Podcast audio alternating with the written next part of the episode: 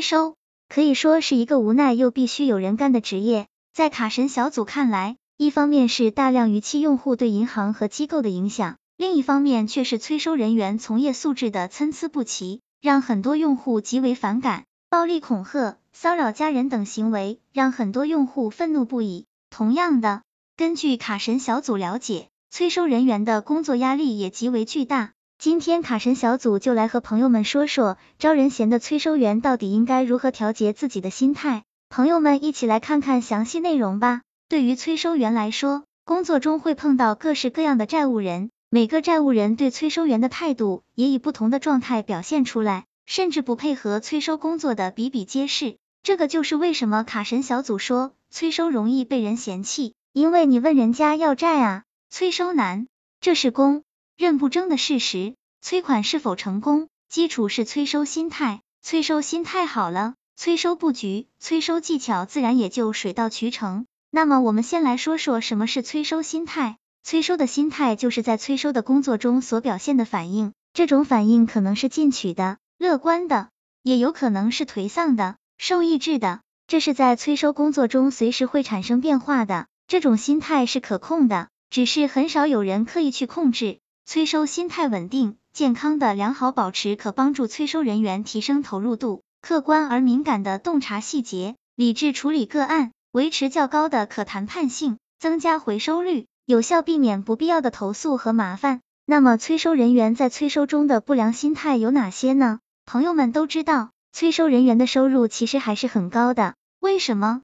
因为收益提成比例极高，不少坏账、烂账的回收奖金甚至达到了百分之三十到百分之五十。一、过分追求业绩，急于求成。对债务人强烈、盲目施压，容易引起债务人投诉，长此以往反而使催收成绩下降。如果能客观看待催收案件，保持一个循序渐进、和平和顺心的心态，才能长期而卓有成效的进行催收。二、因债务人不配合，情绪失控，这时候需要催收员有一个良好的克制力，把听到的不堪入耳的话语当成工作中不可回避的一部分，尽可能的不与债务人发生言语冲突。以中性语言对待，纯粹职业化消化负面情绪。三、债务人无还款意愿，反应过激，对逾期客户的具体意向和想法还未深入了解，刚听到逾期客户说没有钱，立即态度强硬，火冒三丈。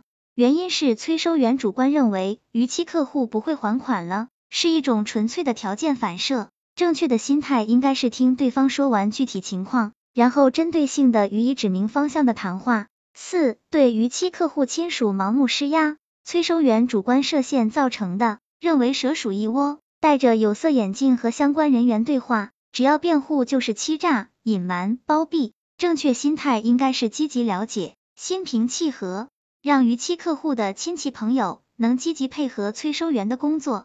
五、容易因自我设限和催收冲动，催收员根据大量的已有信念。期待、价值观、意愿、欲求、动机、偏好等来经验到逾期客户身上，认为自己能掌控所有事情，对逾期客户以及拖欠状况已经完全了解。打任何一通电话之前都要保持清醒头脑，客观、公正、理智的分析所发生的事情和听到的话语，不胡乱臆想。六、遇到催收挫折，自暴自弃，在催收短暂的不利情况下，或遭遇到一次投诉后，便自暴自弃。认为自己不能从事这个行业，或者觉得自己比别人笨，轻易就放弃。在进行催收时，遇到很纠缠、很处理的债务人，就放弃个案，认为自己没有能力处理好，对个案听之任之，不予以再处理。催收经验是通过一个奋斗和积累的过程，才游刃有余的，没有一朝一夕就能干好的工作。七、对主管的训导管理有逆反心理。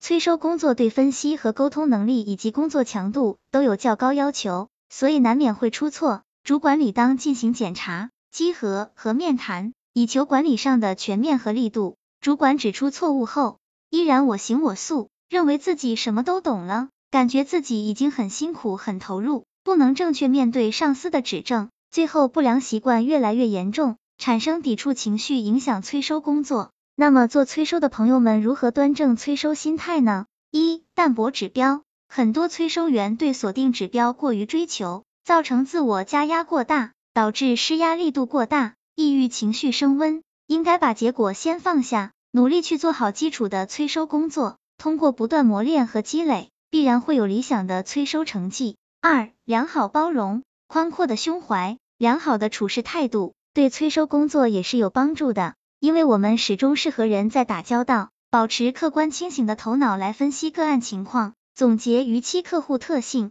对症下药。保持良好的催收状态。三、转移情绪。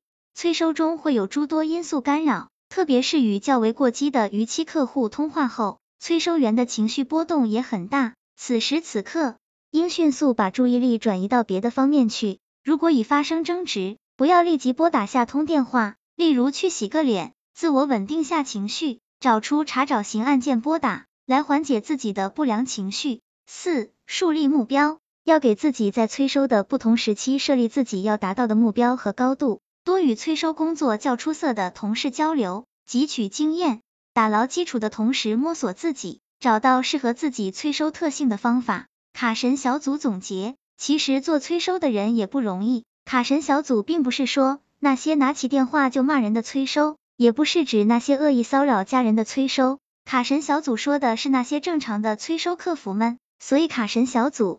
要对朋友们说，要把那些过分的骂人催收和正常催收客服给区分出来。卡神小组也对催收朋友们说，培养良好的催收心态，对工作和身心健康都是大有裨益。同时，大多数良好个人的心态，也可以影响和带动集体的心态和风气，对建立强大的催收团队也极有益处。在最后，卡神小组对朋友们说，从某种角度来理解，催收是一种心理游戏。而且是一种对抗性比较强的心理游戏，在这场游戏当中，哪一方的心理素质和精神状态更具有强势，那么游戏最终的胜利就会倾向于哪一方。但不管怎么样，欠债还钱还是免不了的。希望这个资料对朋友们有所帮助。